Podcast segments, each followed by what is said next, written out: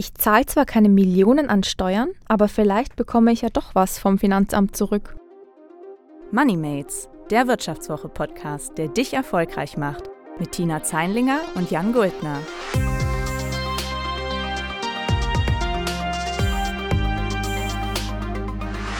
Herzlich willkommen zu Moneymates. Mein Name ist Jan Guldner, ich bin Redakteur bei der Wirtschaftswoche und ich bin Tina Zeinlinger, Redakteurin bei der Wirtschaftswoche. Tina, heute sprechen wir über ein wahnsinnig wichtiges, aber gleichzeitig wahnsinnig lästiges Thema. Das Thema ist die Steuererklärung. Hast du denn für dieses Jahr deine schon erledigt eigentlich? Nein, also ich war jetzt zwar acht Wochen quasi nicht hier, aber meine Steuererklärung habe ich in der Zeit leider noch immer nicht gemacht. Was? Das gibt's doch gar nicht. Naja, die Empörung ist jetzt ein bisschen gespielt, ich wusste es vorher. Aber nichtsdestotrotz ist deine erste Steuererklärung im Leben doch eigentlich ein schöner Anlass, heute mal drüber zu sprechen und so einen kleinen Einsteigerkurs zu geben zum Thema Steuern. Genau, denn wir wollen uns heute mal anschauen, warum das eigentlich so wichtig ist, eine Steuererklärung zu machen. Und euch natürlich auch gleich ein paar Tipps geben, wie ihr euch auch als Berufseinsteiger ein bisschen Geld vom Finanzamt zurückholen könnt. Denn neun von zehn Steuererklärungen führen nämlich dazu, dass ihr ein bisschen Geld zurückbekommt. Geschenkt bekommt man da zwar nichts, das heißt, man bekommt nur was zurück, was man zu viel gezahlt hat, vorausgesetzt man weiß natürlich, wie eine Steuererklärung funktioniert.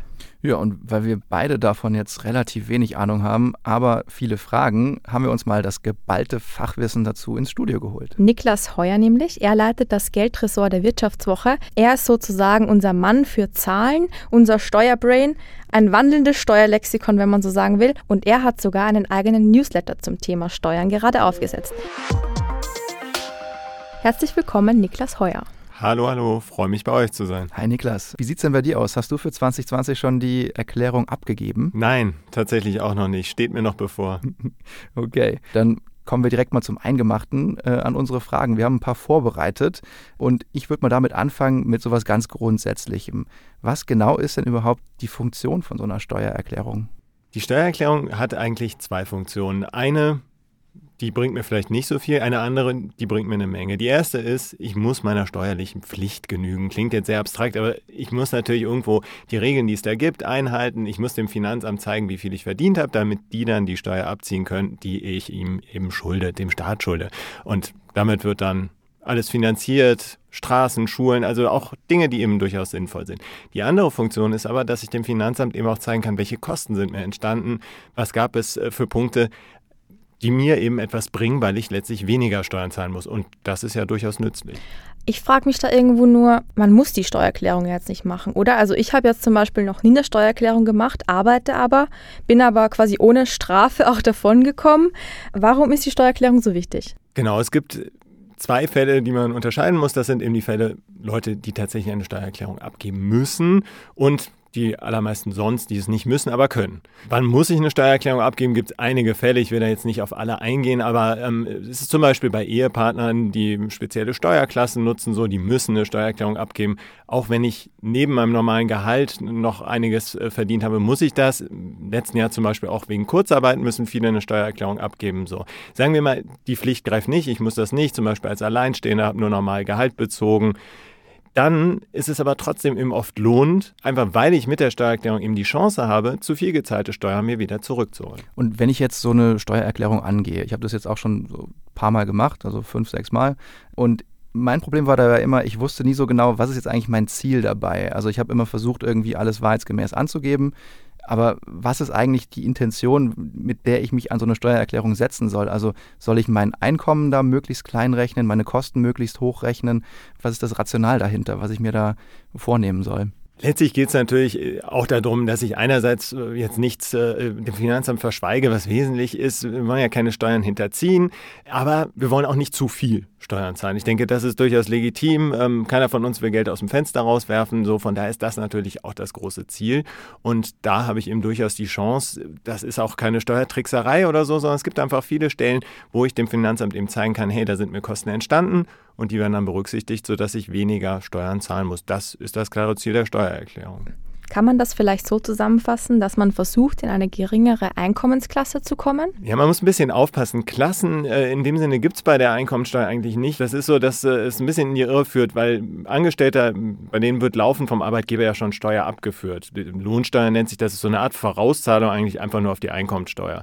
So, und wenn die grob passt und ich nicht verpflichtet bin zur Abgabe einer Steuererklärung, könnte ich es auch dabei belassen. Deswegen muss ich dann eben auch keine Steuererklärung abgeben, weil die Lohnsteuer ist ja schon weg von meinem Gehalt jeden Monat, zack, ans Finanzamt. Bei der Lohnsteuer gibt es tatsächlich Steuerklassen, die dazu führen, dass mehr oder weniger Lohnsteuer dann abgezogen wird. Am Ende bei der Einkommensteuererklärung spielt das aber gar keine Rolle mehr. Da gibt es einfach nur einen Steuersatz, der steigt nach und nach an. Je mehr ich verdiene, desto höher wird der Steuersatz. Und ähm, da gibt es jetzt keine Steuerklassen in dem Sinne. Okay, verstehe. Aber einige unserer Zuhörer studieren jetzt vielleicht auch noch oder sind gerade erst eingestiegen in den Job. Lohnt sich eine Steuererklärung auch für die? Bei Berufseinsteigern wird es in der Regel so sein. Wenn die keine Steuererklärung abgeben müssen, wird sich das meist lohnen. Zum Beispiel, wenn ich gerade frisch eingestiegen bin, ich ziehe um, neuer Job, muss meinen äh, Wohnort wechseln, weil ich eben hinziehe zum Job. Dann habe ich vielleicht vorher Bewerbungskosten gehabt. Ich habe die Umzugskosten, in dem Fall ein beruflich bedingter Umzug. Da würde auf jeden Fall eine Menge an Kosten entstehen, die ich steuerlich absetzen kann, weil das ist eben genau der Punkt. Ich habe da Kosten, die wie eine Investition für mich sind. Ich musste diese Ausgaben tätigen, damit ich überhaupt danach dann den Job habe, Geld verdiene, damit auch Steuern zahlen kann. So, und weil ich eben diese Investition dann getätigt habe, das Geld ausgegeben habe, sagt das Finanzamt, ja, ist in Ordnung, wir sehen schon, das war nötig, damit du eben den Job hast. Und deswegen erkennen wir diese Ausgaben dann auch an. Gilt das dann auch für den Umzug von Österreich nach Deutschland? Gute Frage. Ähm, müsste man schauen, kann ich dir aus dem Stegreif so auch nicht sagen. Wahrscheinlich müsste man dann so ein bisschen belegen, warum ausgerechnet an, an der Stelle äh, das dann tatsächlich nötig war. Es ist tatsächlich so, Steuerrecht ist A, ziemlich kompliziert, ja. Deswegen gibt es auch viele Leute, Steuerberater etc., die damit ihr Geld verdienen. Das andere ist, es ist aber auch ein Thema, was am Ende super stark vom Einzelfall abhängt. Auch von meinem Finanzbeamten, der Finanzbeamtin im Finanzamt. Manche winken dann auch Dinge durch, die vielleicht rein von den offiziellen Regeln her eigentlich nicht okay sind, sagen aber ja, entweder haben sie es nicht genau gesehen oder sie finden es dann auch in dem Fall in Ordnung und lassen es dann durchlaufen. Bleiben wir doch mal bei den, bei den Berufseinsteigern. Man hat ja dann so ein Studium vielleicht im Rücken oder gewisse Ausbildungskosten und du sprachst ja eben schon an den Punkt, alles, was sozusagen ein Investment war in meine eigene Produktivität oder meine Karriere, ist ja irgendwie was, was ich steuerlich geltend machen könnte. Ist das dann bei Studiengebühren zum Beispiel auch so? Liegt eigentlich auf der Hand. Und ich würde auch sagen, genauso müsste man es machen, ist aber leider nicht so. Man muss unterscheiden, so das klassische Studium, nach der Schule fange ich an zu studieren, habe irgendwann dann meinen Studienabschluss in der Tasche, fange an zu arbeiten. So, da ist es ein Problem. Diese Ausgaben, die ich während dieses Studiums habe, die werden zwar steuerlich berücksichtigt, aber nur als Sonderausgaben. Schon wieder so ein kompliziertes Wort, was man irgendwie aus dem Alltag jetzt nicht so kennt. Bis maximal 6.000 Euro im Jahr drücken die dann zu zwei Dritteln mein zu versteuerndes Einkommen. So, das klingt erstmal gut. Das Problem ist nur, während des Studiums habe ich in der Regel ja gar nichts zu versteuern. Und diese Sonderausgaben bringen mir dann schlicht gar nichts. Weil dadurch kann kein steuerlicher Verlust entstehen. Den könnte ich nach und nach sonst ansammeln. Hätte dann so einen Verlustpuffer aufgebaut mit dem Berufseinstieg, könnte ich den dann wieder abschmelzen, würde in den ersten Jahren im Job faktisch keine Steuern zahlen. Geht nicht. Bundesverfassungsgericht hat das mittlerweile tatsächlich bis in die letzte Instanz ist das durch exerziert worden, hat entschieden, nein, ähm, ein Studium ist mehr als nur der Abschluss für den Job. Deswegen geht das nicht. Es geht aber in dem Fällen, wo es nicht ein Erststudium ist, sondern als Zweitausbildung zählt. Also kann der Master nach dem Bachelor sein, kann auch bei Lehramtsanwärtern sein, äh, wenn die eben ihr erstes Staatsexamen haben oder auch Juristen. Wenn ich dann diese Phase durch habe und äh, eben in der zweiten Studienphase bin, dann zählen die Kosten plötzlich. Was wäre jetzt zum Beispiel mit einem Laptop? Also der trägt ja quasi auch dazu bei, dass ich produktiver bin dann während meinem Studium. Wenn ich mir für das Studium einen Laptop anschaffen muss, jetzt vor allem zum Beispiel während der Corona-Krise, wenn ich keine Möglichkeit habe, mich auf die Bibliothek da zu setzen und den Computer an der Uni zu verwenden, mir deswegen einen Laptop holen muss, kann ich den steuerlich absetzen? Der würde auch zu deinen Ausbildungskosten zählen. Ähm, musst du noch ein bisschen belegen, dass du ihn wirklich auch nur für die Ausbildung nutzt, sonst würde er nur anteilig zählen.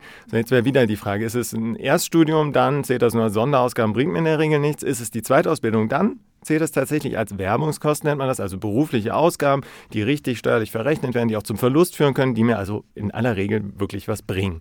So, und dann gibt es beim Laptop noch wieder besondere Regeln. Kann man den auf einen Schlag absetzen oder muss man ihn steuerlich abschreiben über mehrere Jahre? Da hat sich jetzt auch nochmal durch Corona wieder was geändert jetzt ab äh, Anfang 2021 geht das bei einem Laptop zum Beispiel, wenn ich den, weil ich dann schon arbeite, zum Beispiel absetzen kann, kann ich den sogar immer auf einen Schlag absetzen. Also da ist es tatsächlich mittlerweile relativ leicht, aber auch da wieder nur, wenn ich ihn dann ausschließlich beruflich nutze, sonst nur anteilig. Ich sehe schon, da muss man anscheinend einiges beweisen den Steuerbehörden, dass man da wirklich zu Vorteilen kommen kann. Ich hätte noch eine Frage und zwar, man kennt das ja von manchen Leuten, dass sie wirklich jede einzelne Rechnung ähm, ganz penibel sammeln. Also angefangen bei Medikamentenrechnungen von der Apotheke, über Rechnungen von Briefmarken, Handyrechnungen, ähm, Rechnungen von Schuhen, keine Ahnung was. Wann ist das sinnvoll? Wann ist das übertrieben? Boah, ja, da waren jetzt eine Menge unterschiedliche Dinge dabei, für die du gerade Rechnungen sammeln willst oder deine, deine Zeitgenossen. Also fangen wir bei den Schuhen an. Wenn du jetzt nicht gerade als Model arbeitest, wirst du die beim Finanzamt nicht durchbekommen. Ähm, so, bei der Apotheke ist es schon komplexer. Das, da kann es durchaus ähm, äh, sinnvoll sein. Bei den Briefmarken zum Beispiel und sowas. Also ich kenne auch Leute, die, die, die, sammeln irgendwie, also die, die sind ganz stolz, wie viel sie an Versicherungsbeiträgen bei ihrer Steuererklärung eingetragen haben. Und Faktisch ist es in ganz vielen Fällen so, dass das null Effekt hat, weil es steuerlich nicht zählt, weil ich da Höchstbeträge habe, die schon überschritten sind mit meinen Krankenversicherungsbeiträgen in der Regel. Und dann trage ich da irgendwelche Versicherungen ein. Es bringt aber nichts. Also man muss da sehr aufpassen. Ähm, hat es überhaupt einen Effekt?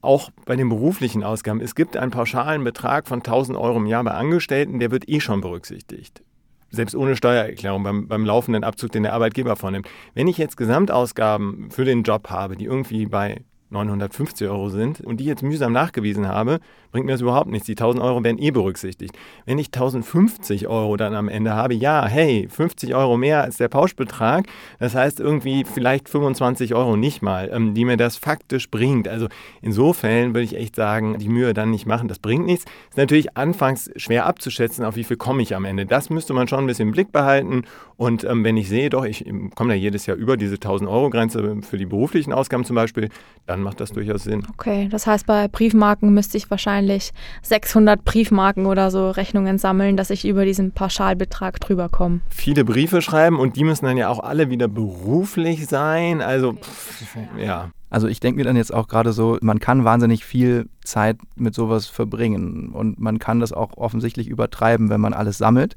Ich frage mich da einfach gerade, wie ich das praktisch am besten anstelle, wenn ich jetzt gerade damit anfange.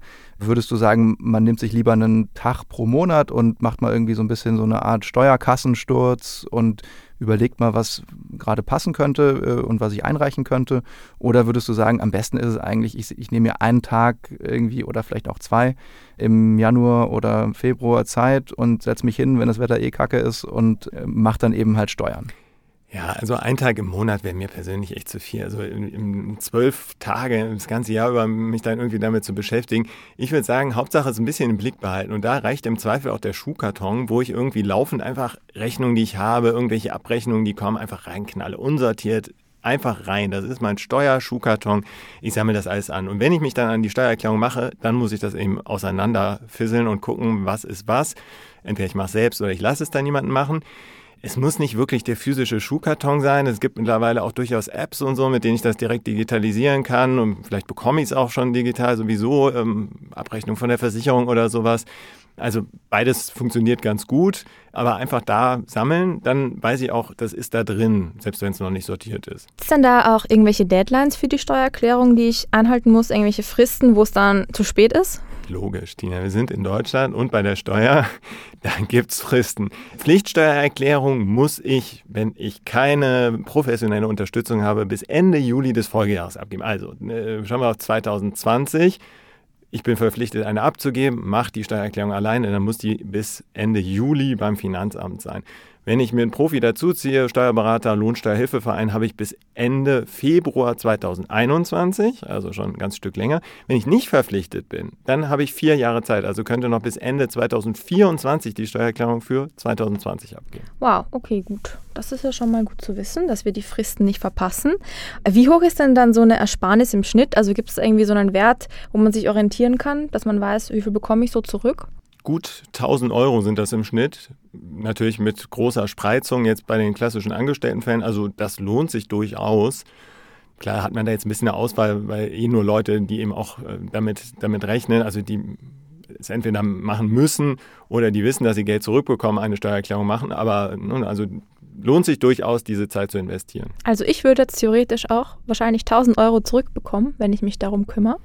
Im Schnitt würdest du 1000 Euro zurückbekommen. Es hängt tatsächlich dann sehr stark vom Einzelfall ab. Ne? Ähm, Das Gute ist, wenn du nicht verpflichtet bist, eine Steuererklärung abzugeben und das Finanzamt stellt dann fest, du musst noch Steuern nachzahlen, dann bist du da kein Risiko eingegangen. Du hast nämlich die Möglichkeit, die Steuererklärung wieder zurückzuziehen, weil du gibst sie ja freiwillig ab.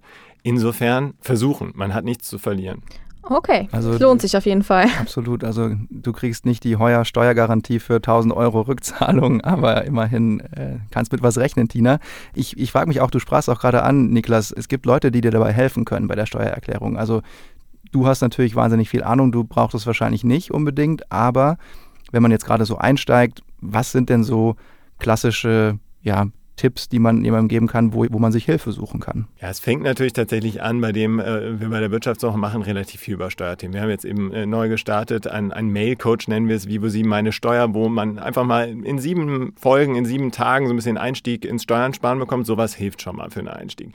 Dann habe ich die Möglichkeit, mit digitalen Helfern bei der Steuererklärung mich unterstützen zu lassen. Funktioniert wirklich gut. Ich teste das für, für uns immer auch einmal im Jahr, die verschiedenen Angebote. Die sind durchaus brauchbar, kriege ich gute Tipps.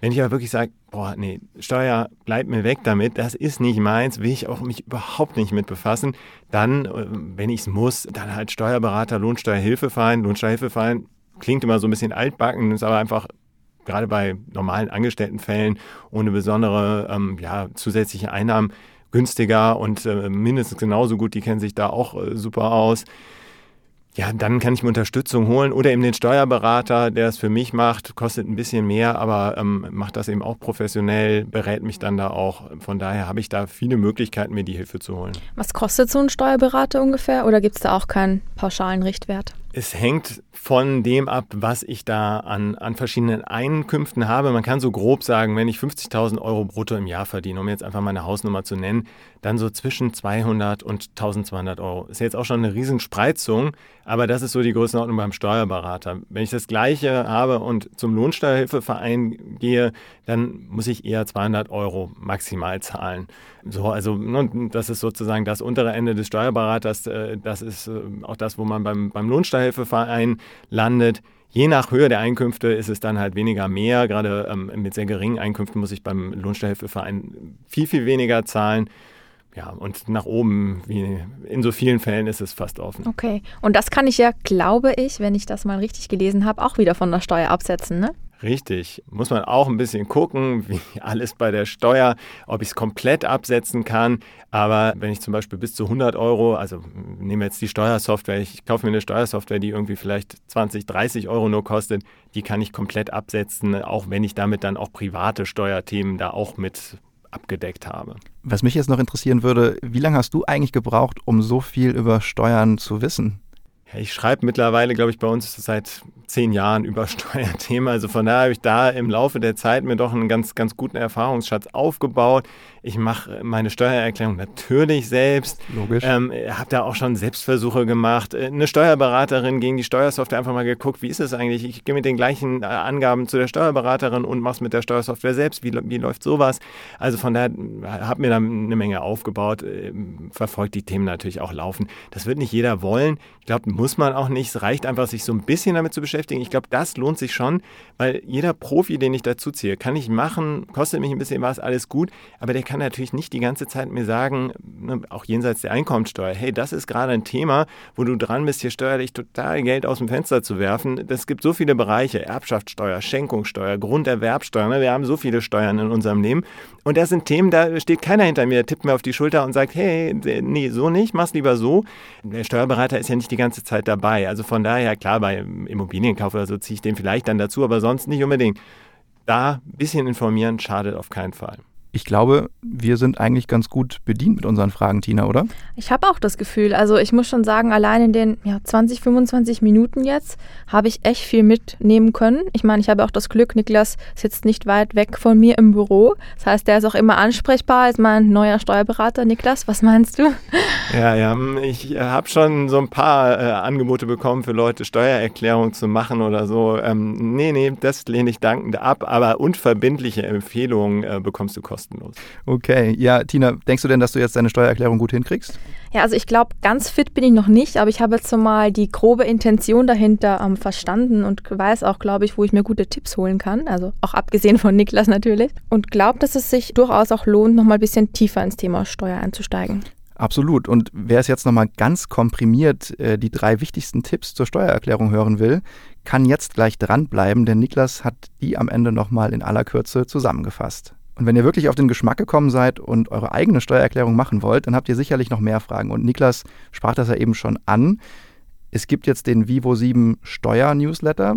Da läuft es so ab, wenn das hier jetzt vielleicht so ein kleiner Crashkurs war, dann wäre der Newsletter vielleicht so die weiterführende Intensivbetreuung. Da bekommt ihr sieben Tage lang täglich eine Mail, die euch Schritt für Schritt in die Tiefen der Steuererklärung mitnimmt. Vom Basiswissen über Spartipps, häufige Fehler und den richtigen Umgang mit dem Finanzamt. Und anmelden könnt ihr euch unter einem Link, den wir euch dann in den Show Notes verlinken. Wir wollen dann auch noch mit euch gemeinsam ein paar Hörerfragen sammeln, weil ich kann mir vorstellen, dass jetzt in den letzten Minuten wahrscheinlich ziemlich viele Fragen auch in euren Köpfen aufgepoppt sind. Und deswegen wollen wir euch dann auch herzlich dazu einladen, uns eure Fragen ähm, einfach über die üblichen Kanäle zu schicken, also per E-Mail oder WhatsApp oder auch auf Instagram. Und wir würden dann gemeinsam mit Niklas demnächst auch nochmal auf eure Fragen eingehen. Das war's von unserer Seite bis hierhin. Wir wünschen einen schönen Tag und danke fürs Zuhören. Servus, Pfirti und Baba. Hier kommen meine drei Top-Steuertipps. Der erste, wer vielleicht 800 Euro berufliche Ausgaben im Jahr hat, hat davon nichts, 1000 Euro werden pauschal berücksichtigt.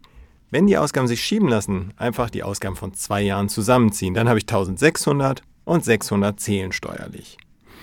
Der zweite Tipp, als Mieter auf die Mietnebenkosten schauen, denn oft sind da Ausgaben drin für Gärtner, Hausmeister oder ähnliches. Die zählen steuerlich als haushaltsnahe Dienstleistung. Klingt kompliziert, faktisch heißt es aber, dass ich 20% dieser Ausgaben unter Umständen vom Finanzamt zurückbekomme. Direkt bei der Steuererklärung. Das lohnt sich. Und der dritte, mit einer viel größeren Ersparnis, die aber nicht in jedem Fall klappen wird, wenn ich privat krankenversichert bin, sollte ich prüfen, ob ich nicht Beiträge für bis zu drei Jahre im Voraus zahlen kann. Das ist zwar erstmal eine Menge Geld, lohnt sich aber steuerlich oft total, weil ich die sofort absetzen kann und damit dann in den nächsten Jahren die Option habe, andere Versicherungsbeiträge abzusetzen. Das alles jetzt nur in Kürze. Wir haben dazu sehr viel bei vivo.de berichtet, gerade auch zur Vorauszahlung der privaten Krankenversicherungsbeiträge. Schaut mal rein.